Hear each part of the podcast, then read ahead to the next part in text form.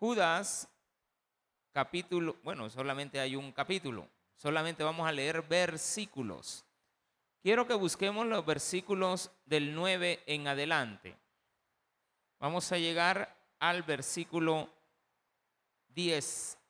Y vamos a avanzar un poquito al 11, pero vamos a dejarlo para la próxima semana, los versículos del 11 al 12. ¿Lo tiene ahí? Versículo 9 al 10. Pero cuando el arcángel Miguel contendía con el diablo, disputando por el cuerpo de Moisés, no se atrevió a proferir juicio de maldición contra él, sino que dijo, el Señor te reprenda. Pero estos blasfeman en cuantas cosas no conocen y en las que por naturaleza conocen, se corrompen como animales irracionales. Oremos al Señor. Padre, gracias te damos en el nombre de Jesús por el día de hoy, el cual nos permites estar en este lugar para poder tomar, Señor, tu consejo, tomar tu palabra y recibir, Padre bendito, lo que tú tienes preparado para nosotros día con día. En el nombre precioso de Jesús. Amén y amén. Gloria a Dios. Pueden tomar sus asientos, mis amados hermanos. Hay personas que tienen un problema en la vida grave. Se apacientan a sí mismos, se aconsejan a sí mismos, no reciben consejo de nadie tratan la manera de hacer creer que lo que nosotros opinamos no tiene ningún sentido, que lo que nosotros creemos no tiene ningún sentido, que lo que usted cree no tiene ningún sentido. Esto parece una charla entre padre e hijo, ¿verdad? Los hijos tienen toda la razón. Los padres no saben nada. Los hijos lo que están haciendo, eso es. Y de ahí nadie lo saca. Pero también así hay gente necia en el mundo. Hay gente perversa la Biblia nos viene comparando algo muy importante. Y es que Judas se ha especializado en un problema. El hecho de que él quería tocar un tema de la salvación, ahora le toca a él estar tocando un tema que tiene que ver con los falsos profetas. Pero los falsos profetas de aquella época, que ya no habían profetas en la época de Judas, sino que lo que habían eran falsos y engañadores y mentirosas, personas que se habían introducido para enseñar mal acerca de la palabra de Dios. Esto entonces se compara con hombres malvados de la actualidad. Los falsos profetas de la antigüedad son los hombres malos del día de hoy. Los hombres malvados, malvados entiéndase como aquel que está tratando la manera de introducir en usted ideas erróneas y va a hacer todo lo posible por acercársele y si es posible de una forma general donde va a enseñar sus propias, llamémosle claramente, idioteces e irracionalidades para que nosotros las sintamos como verdaderas. Entonces aquí viene una situación que en aquella época se vivía y es de que la Biblia establecía qué es lo que tenía que hacérsele a todas las personas que fueran falsos profetas y en la actualidad engañadores, vendedores de sueños, cosas que no son reales. Decía la palabra de Dios, bueno, todavía dice, pero en aquel entonces es lo que se aplicaba. Quiero que vayamos al libro de Deuteronomio. Vamos a buscar el libro de Deuteronomio, capítulo 13.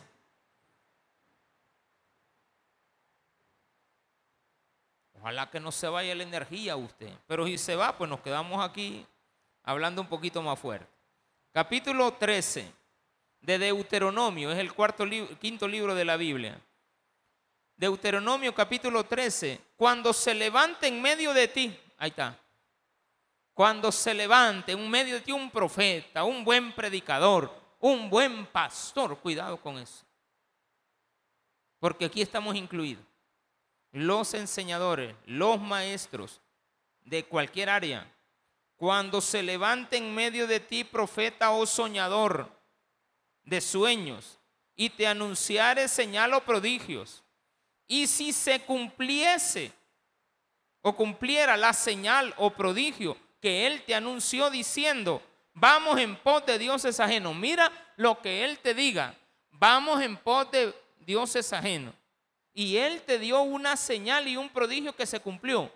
Entonces vienes tú y dices, ah, lo que él hizo se cumplió. Por lo tanto es un profeta, es un soñador, quitémosle profeta. Es una persona que tiene don, que tiene palabra. Dios lo usa, lo que él dice se hace.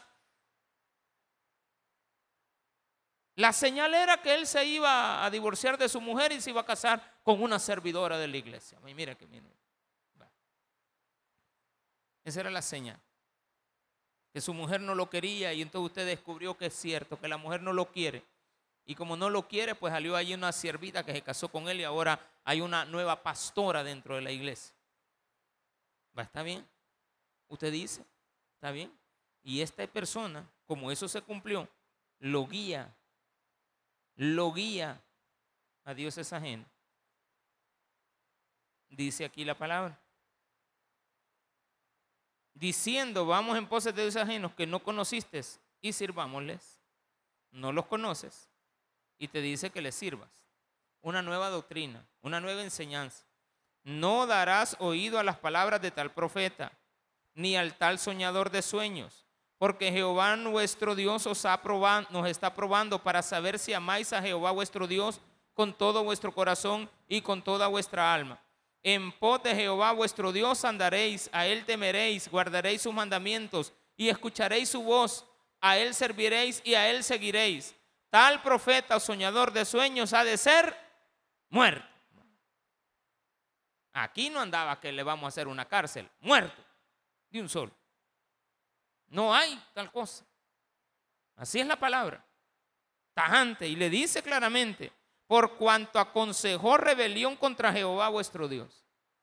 Cualquier persona que se levante para sacarte del lugar donde tú estás con Él, para Él, vives con Él, sabes el conocimiento de la palabra, pero se te empieza a enseñar algo distinto y tú lo empiezas a creer porque crees que las cosas que él está diciendo se cumplen.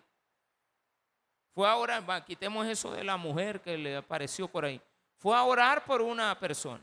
Y él decretó de que esa persona iba a ser sana y a los dos, tres días está sana. Pero el objetivo es que como él ya hizo eso, te va a desviar por un camino donde te diga que él es el sanador y que él es el que y que tú a él tienes que empezar a, obedecer, porque la gente de repente conocemos a alguien que puede, que tiene don de milagros, solo queremos andar con él, que tiene don de tocar, entonces viene tú, te dejas tocar toda, porque él es un pastor tocón. Entonces tú le crees al que toca.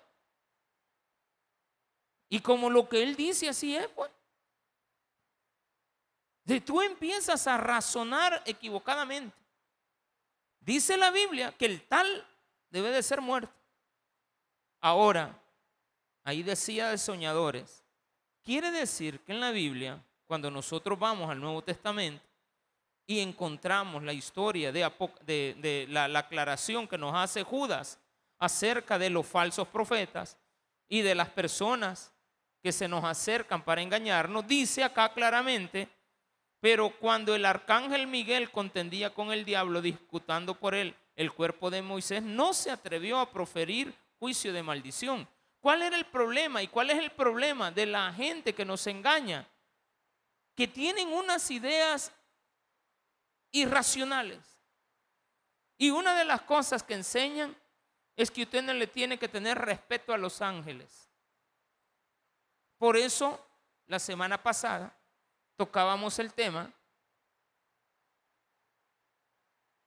que Judas está mencionando al pueblo de Sodoma, porque los de Sodoma no respetaron los ángeles. Iban en pos de sus deseos. ¿Cuál es el problema de una persona que deja de oír a Dios? Empieza a creer sus propios pensamientos empieza a prestarle atención a sus deseos. Entonces lo que enseñaban los falsos profetas de aquella época era esto. básicamente. Lo primero es que si la carne, o escuche bien esto, si la carne es un cuerpo, este cuerpo que tenemos aquí, no se salva, porque esto no se salva, ¿verdad? Mire la conclusión, bien bonita, démosle rienda suelta a este cuerpo, pues, y usémoslo en lo que el cuerpo quiera. Porque de todos modos esto no se salva. Y la otra gran enseñanza de ellos es que si Dios perdona todo pecado, pequemos porque Dios nos va a perdonar y no el pecado es el medio para que se muestre la gracia de Dios o no. El pecado es el medio por el cual se manifiesta la gracia de Dios. Porque donde hubo pecado, sobreabundó la gracia. Entre más pecamos, hermano, más se va, la gracia de Dios va a estar más presente. Y como este cuerpo no se salva, démosle con todo. Porque somos salvos. Pues. Porque cada vez que pequemos, Dios nos va a perdonar. Entonces el problema de esta historia del arcángel Miguel es que estaban peleando por un cuerpo. Tal vez, no sé si se había percatado que al principio no le hallábamos el sentido a esto. Y el pastor porque está hablando de pecado y está hablando de, de los ángeles, pues, y yo que tengo que ver con Sodoma, y yo que tengo que ver con que enseñen eso, de que le tengo que dar rienda suelta al pecado. Ah, porque para Satanás el cuerpo de Moisés le pertenecía. Se murió Moisés, ¿va? Según la historia, Dios le dice a Moisés, Moisésito, ajá, Señor, aquí estoy. Mira la tierra, allá está, ay, qué chula, voy para allá. No. Y bien bonito. Hay un lugar, usted algún día primero Dios lo conozca. Los franciscanos tienen esa iglesia no queda en Jerusalén ni en, Israel, sino que queda en un país que se llama Jordania. Hay una gran montaña y desde esa montaña se ven claramente, desde esa montaña se ve el Mar Muerto, Jerusalén y se ven las montañas del Líbano. Nombre precioso. Desde el mismo lugar, usted voltea a ver un lugar, hay un lugar. Es una cúspide, ahí hay una iglesia. Entonces se dice en la Biblia que el cuerpo de Moisés está por ahí. Y ahí dice la Biblia, lo, enterré por estas partes. Y ahí está el cuerpo, pero nadie sabe. Hay que ir a buscar un resto de hoyos, hermano. Hay que estar escarbando a ver dónde vamos a encontrar el cuerpo de Moisés. Pero no lo vamos a encontrar porque todavía, hasta el día de hoy, se dijo, bueno, si ahí está el cuerpo, es santo, no lo toquemos. Nadie puede ir a tocar esas montañas tan vírgenes. La montaña es la virgen, ¿de acuerdo? ¿Estamos bien? Pero hay gente que no. Hay gente que tiene pensamiento con unos deseos carnales que para qué le cuento.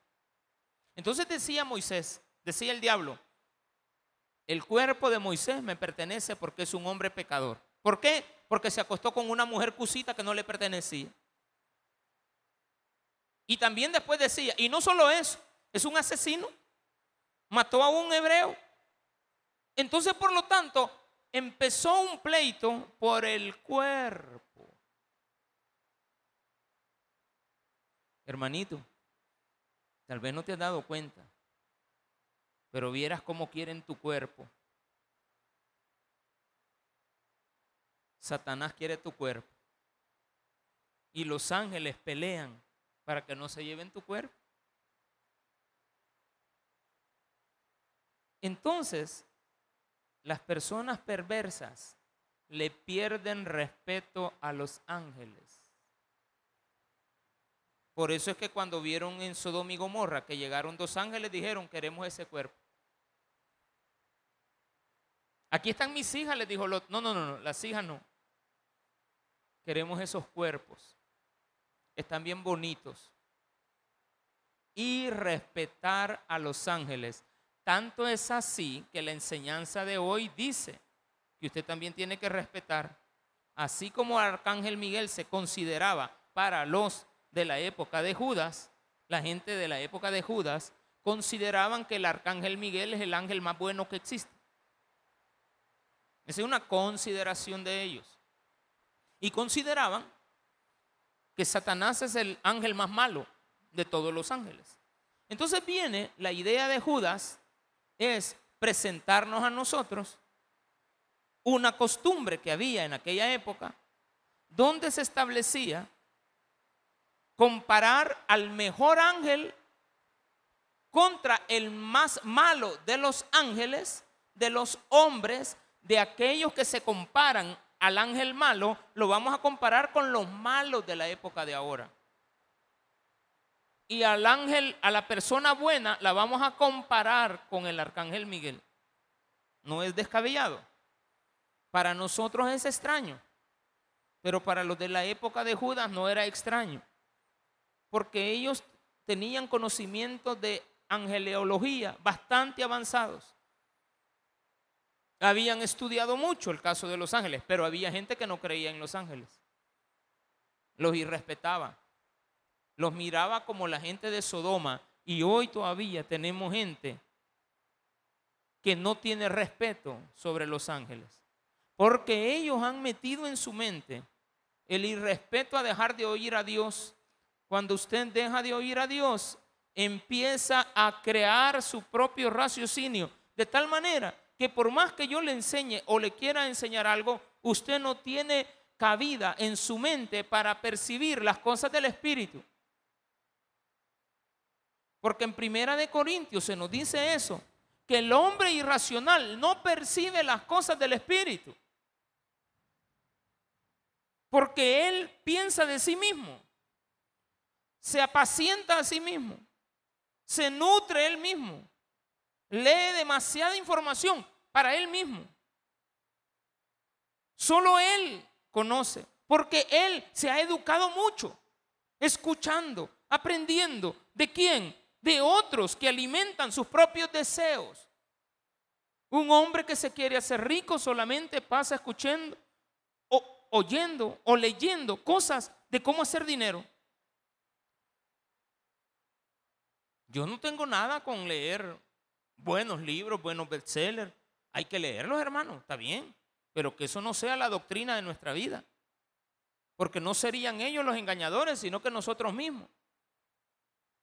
¿Cómo hacer dinero en siete días? Ah, mire qué bonito. Siete pasos para llegar a tener pisto. Está bien. Hay muy buenas enseñanzas, buenísimas. Uno las tiene que leer y aplicarlas. Está bien, tiene correcto. Tiene corrección, está bien. El hombre más rico de Babilonia, hombre, una gran enseñanza que deja. ¿Y cómo se hizo? ¿Por qué era rico? El hombre más rico de Babilonia, porque apartaba de todo lo que ganaba un 10% para el Señor y un 10% para él y 80% para vivir. Entonces dice, el que haga esa fórmula va a llegar a tener dinero. Pero si usted aparta a Dios de esa ecuación y empieza a creer que usted lo está haciendo perfectamente, usted se perdió. Usted puede aprender inglés, pero si deja de practicarlo se le olvida. Ore por los alimentos, sí, pero si no lo hace constantemente, no sabe ni qué decir. Voy a aprender a tocar el piano. Va, ya puede tocar el piano. Deje de tocar los cinco años y después intente tocarlo. Lo mismo que sabía hace cinco años. Ay, pastor, yo con esos ejemplos no entiendo. ¿Usted bailaba, hermano? Sí, va. Ya dejó de bailar como 10 años porque ha venido aquí a la iglesia. Baile ahora. Así como la señora que sale ahí bailando en el Día de la Madre, que todas las madres tienen que acordar del Día de la Madre. Una señora que baila, pero porque lo está practicando. Pasó practicándolo, ya nosotros aquí a estas alturas nos trabamos todo y quedamos de Ahí está, ah, ah, ya ve. Ah, pongas a bailar. Ese rayo que cabe pasar ahí le va a caer encima. Hágalo. Porque hay gente que dejó de bailar en el mundo, pero vienen a bailar a las iglesias. No danzan, bailan. Esa no es danza, es baile. Usted dice que danza. Ellos dicen que danza. Ellos dicen que liberan demonios. ¿Pero de qué les sirve liberar demonios? El mejor exorcismo es que recibas a Cristo, hermano. Y ahí te van a salir todos los demás demonios que tenés. ¿De qué te sirve que te liberen del demonio, pero no te enseñan el camino a la salvación? No te enseñan que el camino es ese. ¿De qué sirve? Porque dejaron de seguir a Cristo, sino que andan sacando demonios por todos lados. Se vuelven exorcistas. Mira, mira, está bueno que hagas exorcismo. Es tu, es tu vida. Pero no trates la manera de venírmelo a poner a mí. Pastor, ese, ese hombre sí saca demonios. Yo vi cuando la muchacha estaba pegada en el piso, allá en el techo. Se, estaba prendida y el hombre la botó y la mujer quedó sana. Yo estaba ahí. Ah. Yo de ese hombre no me despego. Pegátele todo lo que pega. Capaz hasta te da un demonio ahí, te van a hacer a los nueve meses un demonio de eso. Y después te lo va a sacar y te va a decir, sacátelo, te va a decir. Porque eso nos estorba. Su propio, y tú le vas a hacer caso a nuestros jóvenes. Los engañan. Porque nuestros jóvenes creen que ellos tienen la razón. A los 12 años les hacen sentir de que este, tu mamá te dejó, pero yo aquí estoy para darte todo. Tu papá no te da zapatos, pero yo te voy a dar esto. Ponete esta, esta camisa, la camisa de él, a un bichito de 12 años, ¿a quién le llegan los números? Sí, pero son engañados. Ah, pues a las personas que engañan, dice la Biblia, será muerto. No dice que tú lo mates, dice morirá. Y en aquel entonces, Elías habló con unos profetas y le hizo el reto. Pues. Si el Dios, el de ustedes o el mío es el de, hagamos la apuesta. Una apuesta. Si el mío gana, yo los mato a todos. Y no pusieron la cabeza a todos. Imagine cuando llevaba 240, 241, 320, 400. Y los que estaban abajo cachando las cabezas, porque ahí que les cortó la cabeza. Mm. Ay, qué malo. Y decía que, que muera, porque te estaba enseñando otro camino. Claro, ahora nosotros no lo vamos a hacer. Pero tú tienes que sacar de, esa, de tu vida a esas personas que te quieren engañar. El problema es, aquí viene el grave problema, que tú creas que Él tiene la razón. Serías tan, no voy a usar la palabra, sí, la puedo ocupar, tan bruto de creerle y creer que lo que estamos hablando no es lo correcto. No obstante, de la misma manera, también estos soñadores mancillan la carne. Versículo 8. No obstante, de la misma manera, también estos soñadores mancillan la carne, rechazan la autoridad y blasfeman de las potestades superiores. Para ellos la carne hay que darle rienda suelta. Y para ellos el pecado tiene perdón. Entonces, por lo tanto, hagamos con el cuerpo lo que queramos. Lot, entreganos a esos cuerpos. Y viene Satanás, entregame el cuerpo de Moisés. Esta historia no es un estudio bíblico ahorita, pero hay que aclarar que en la época de Judas se, leían muchos libros. La gente leía libros. Y tenían en sus pensamientos escrituras de esos libros. Y esta historia de que el arcángel Miguel luchaba contra él diablo para el cuerpo de Moisés está escrito en un libro que ahora nosotros no lo tenemos incluido en la Biblia porque le llaman apócrifos. Pero ahí estaba escrita la historia esta. El libro de la asunción de Moisés. Eso no, no, lo vamos no es algo que la Biblia lo, enseña. Pero en, en, ese libro está la historia esta. De ahí la tomó Judas. Y dijo, bueno, esto está interesante. Algo estaba bueno. No vamos a decir que todo está mal. La enseñanza es correcta. Pero cuando el arcángel Miguel contendía con el diablo disputando por el cuerpo de Moisés, ya dije por qué disputaban con el cuerpo de Moisés. Para el diablo el cuerpo le pertenece a él. Fíjate bien. Pero hasta eso va a perder el diablo. Porque dice la Biblia que nuestros cuerpos serán transformados. ¿Qué le va a quedar? Nada. No le queda ni el cuerpo. Porque el cuerpo que nosotros tenemos va a ser transformado. Es la misma persona, pero con un cuerpo glorificado. Para poder resucitar o para poder accesar cuando venga Cristo por nosotros. Porque este cuerpo no puede volar, pero Dios nos va a dar un cuerpo, no alas, pero nos va a dar un cuerpo distinto. Entonces hay que creer y hay que tener respeto a los ángeles, de tal manera que la enseñanza no es saber si estaban contendiendo con el cuerpo de Moisés o no. A pesar de que eso es lo que enseñaban, lo que aquí se nos está diciendo de parte de la palabra de Dios y de parte de Judas también, para ponernoslo en perspectiva, es de que nosotros debemos de respetar los pensamientos de la gente, pero que no se impongan sobre nosotros. El diablo no le va a ganar al arcángel Miguel, punto. Cualquier persona que te quiera engañar no va a ganar, pero tú tampoco lo vas a maldecir. Porque lo que dice al final es, no se atrevió a proferir juicio de maldición contra él. No significa de que el arcángel por ser arcángel, es que cualquier ser humano no debe de maldecir a nadie. Sino que le dijo, el Señor te reprenda, te la vas a ver con él.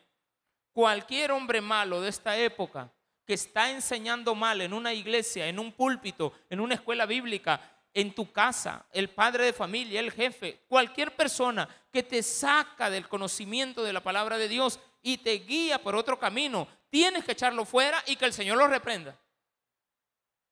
Míratelas con Él. Y luego tenemos que entender algo.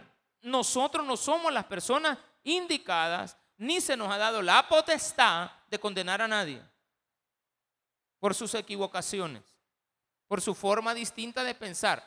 Pero si estamos bien cimentados en la palabra de Dios, no nos van a engañar. Por lo tanto, si usted no dejó de practicar el baile, no se le olvida. Si usted sigue oyendo a Dios constantemente, nunca se le van a olvidar sus consejos. ¿Entendió? Si usted está escuchando a Dios constantemente, nunca va a dejar de poner en práctica las enseñanzas de Él. Si usted deja de oír a Dios, se le va, va a perder la práctica, la habilidad de platicar con Dios. Que Dios le dé consejos.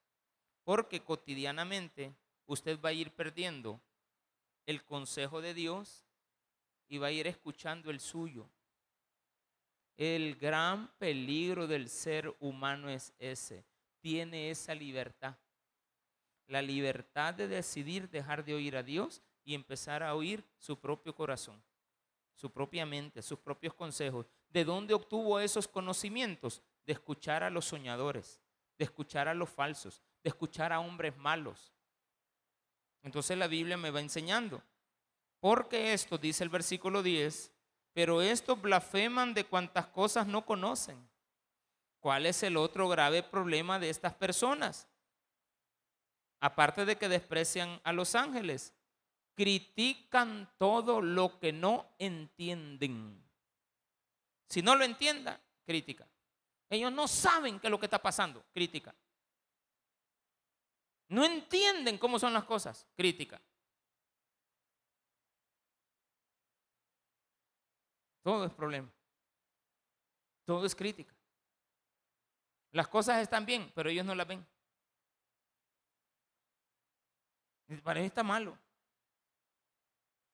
Ya limpiaron la Rubén Darillo. Está malo. Hay dos vendedores que salieron a protestar. Está malo porque hay dos vendedores que, pobrecitos. Es que les están cobrando. A saber qué pasa, hermano. Pero si usted no sabe del tema, no lo entiende, no, no opine, no critique. Porque usted no sabe del tema. Entonces critican lo que no entienden.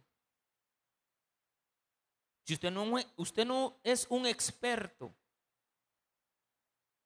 voy a poner un caso, en temas judiciales, no opine. Pero de repente llega la persona que necesita que un abogado le dé una salida, una asesoría, y al final sale diciendo, es que el abogado no sabe. ¿Y por qué no sabe? Es que a mí la señora que echa tortillas me dijo que él no sabe.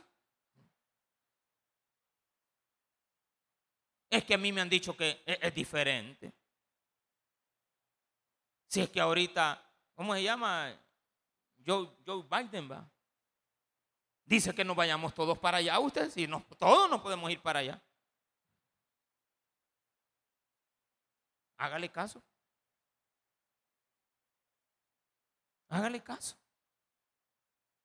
Usted deja de oír a Dios. Usted deja de escuchar la palabra de Dios. Y en la medida que usted deja de oír a Dios es porque usted ha estado pensando mucho en lo que usted quería hacer. Entonces le vamos a decir algo. ¿Sabe qué? Hágalo. No contienda. Que Dios te reprenda. Que Dios te ilumine.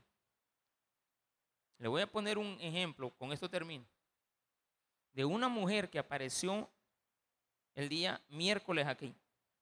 No, lunes. Y llega uno de los servidores y me dice, pastor, una señora del extranjero lo busca. Ay, dije yo, hoy sí, dije, ah, cajitas de conflay, todas, ya las compramos todas. ¿De dónde viene? Le digo, de Nicaragua y anda cuatro niños. Ay, Dios, Ay, Dios, dije yo. Viene de Nicaragua, anda cuatro niños. Y le digo, dile que pase, no hay problema. Pero no, eh, porque no sé si vino aquí o a dónde estaba. Pero le digo, dile que pase a la, a la cafetería. Yo estaba ocupado en ese momento, estaba ocupado con una persona. Y le digo, dile que ya voy a salir. Pero en eso salió mi esposa y la atendió. Y me dice, ya que estás ocupado y va a comenzar el culto, no te va a dar tiempo. La voy a ir a atender yo. Y llega y la atiende. Mire qué buen ejemplo que le voy a poner. Cuatro niños. Y nosotros tenemos por costumbre que todas las personas que vienen pidiendo aquí, que van de paso, tenemos por costumbre hospedarlas en el famoso hotel cinco estrellas La Moradita. ¿De acuerdo? Porque esa es la morada. Es bíblico el nombre, ¿de acuerdo? Moradita. Entonces nosotros, yo entro a la moradita con, yo solo, no entro con nadie, ¿verdad? Yo entro ahí libremente y le digo, mire, este, tiene la habitación, la número 11. Bueno, ¿Cuál quiere, pastor? ¿La 11 o la 9? La, 11, la, que tiene televisor. y entonces viene y me asignó una. Ay, le digo, pero, y que anda con cuatro niños, le digo. Cuatro niños. Diez, nueve, una niña de diez años. Usted la hubiera visto, hermano. Usted hubiera visto esa criatura de diez años, delgadita, eh, contenta de la vida, feliz de andar en El Salvador, ¿de acuerdo? Sí, andaba en la cafetería y fue a lavarse las manos, estaba comiendo pupusa feliz y la muchacha con ella empezó a hablarle a mi esposa y le dice, yo lo que necesito es una asesoría y un lugar donde dormir. ¿Y cuál es la asesoría? Vaya, estos dos niños son de un salvadoreño. Yo voy para Estados Unidos, primero Dios llegue, pero tengo un problema legal. Necesito que el papá reconozca a estos niños. ¿Y cómo se llama el papá? Julito. Y yo, ¿cuándo fui a Nicaragua? Dije yo. No, no, necesito hacer, que estos niños sean reconocidos. Y ya tengo la dirección del papá. Yo lo que necesito es ayuda. Que este hombre reconozca a los niños para que yo siga el camino. Y mi esposa la asesoró y le dijo, pues vamos a hacer esto. Y él llamó a donde tenía que llamar. Y no sé cómo pasó. Yo me encargué de que durmieran una noche. Y yo le digo al Señor, mire, si esta muchacha mañana necesita más días, se los vamos a pagar como iglesia. ¿De dónde sales? A ver, pero de este culto va a salir la otra noche, pues. ¿O no? Si hubiera estado ahí, salen las dos noches. Pero no, ella fue a la Procuraduría. A las 8 de la mañana la venimos a buscar. Ya se había ido, ya estaba haciendo cola con sus cuatro bichitos. Uno de ellos de chiche. Ella no andaba bien limitada. Sus tres alpinitas. Llegó a la Procuraduría, mi esposa le habló, ¿qué pasó? No, me dijo, ya, ya, ya estamos arreglándolo. Lo va a reconocer y me tiene que dar el permiso para que yo siga caminando. Y se logró. Y le digo a mi esposa, ¿y qué pasó? Le digo, no, ya le firmó. Y ya Dios, sí, ya estuvo, gracias a Dios. En un día se le resolvió todo. Al siguiente día le pregunta, y mire, ¿y qué pasó? Ya le chatea. Ya, ya, voy avanzándole. Voy avanzando. Ya pasé la frontera de Guatemala. Voy avanzando. Pero llevo el permiso de mis hijos. Voy haciendo las cosas legales con gran pobreza y gran esfuerzo. Es admirable. Es admirable. Cualquiera la critica. Ay, que anda cuatro bichitos. Sí, pero es admirable. Es más, si a mí me aparece y me dice que le dé trabajo, yo la veo con uno en el brazo, el otro aquí, la otra jalándole la otra y mami, mami, porque así fue la escena que vi. Mami, mami. ¿Y cómo le doy trabajo? Ella no quería trabajo. Ella quería a alguien que le diera donde dormir una noche. Y seguir su camino. Dinero, no quería dinero. Qué bueno. No han contaminado su cabeza. Usted pasa oyendo tonteras. Usted no avanza. Es que es ilegal. Momento. La dignidad de un ser humano está sobre lo ilegal. O lo que para nosotros es ilegal. Que no está en la ley. Pero dice, estos blasfeman de cuantas cosas no conocen y en las que por naturaleza conocen, se corrompen como animales irracionales. ¿Cuál es el problema más grave todavía? Que una persona que dejó de oír a Dios se va por la segunda oportunidad, que es empezar a oír su voz pero el problema es que lo segundo anula lo primero. Cuando tú oyes tu voz, anulas la voz de Dios. Sencillo. La ecuación no es difícil. La ecuación no es complicada. Es facilito. Como la raíz cuadrada de x menos 5. ¿Sí? igual a 5 por la raíz cuadrada de 2 elevado a la, quinta potencia. ¿Qué dijo, pastor? A saber, ni yo me entiendo. Pero todo eso es igual a 4. Oye, vaya a comprobarlo si quiere. Si yo hago eso, tengo que meter una fórmula cuadrática que no que ni la voy a entender yo, ni yo mismo la voy a entender, me voy a equivocar. Hermano, eliminar a Dios es una ecuación donde tus pensamientos, menos los pensamientos de Dios, donde ya no valen los pensamientos, ni el escuchar a Dios, ni nada de lo que Dios venga, no te da tus pensamientos, te da cero. Tus pensamientos menos los de Dios es nada. no vales nada. Por lo tanto, todas las personas que tengan pensamientos así, elimínenlos de su mente porque no valen nada. Y la llamadita va a ir para esa mujer mañana. ¿Por dónde va? Capaz dice que ya llegó a México. Porque la pregunta fue, ¿cómo hizo para llegar? De aquí me fui en un bus que me llevó a Sonsonate. De Sonsonate pedí raya en un camión. Vaya, ya pasé la frontera. Estoy en el otro lado. Voy avanzando. Es pobre esa gente que se vienen en caravanas, pero que en el camino ya no valen nada para ellos. Ya no valen nada, pero siguen avanzando con cosas legales. Se dan cuenta que algo le falta, vienen a buscar la ayuda. Es tremendo. Pero muchas veces nosotros nos convertimos en estos que están aquí, versículo 11, que lo voy a tocar la otra semana. Hay de ellos porque han seguido el camino de Caín y se lanzaron por lucro en el error de Balaán y perecieron en la contradicción de Coré. Ahí después vamos a analizar quiénes son estos personajes.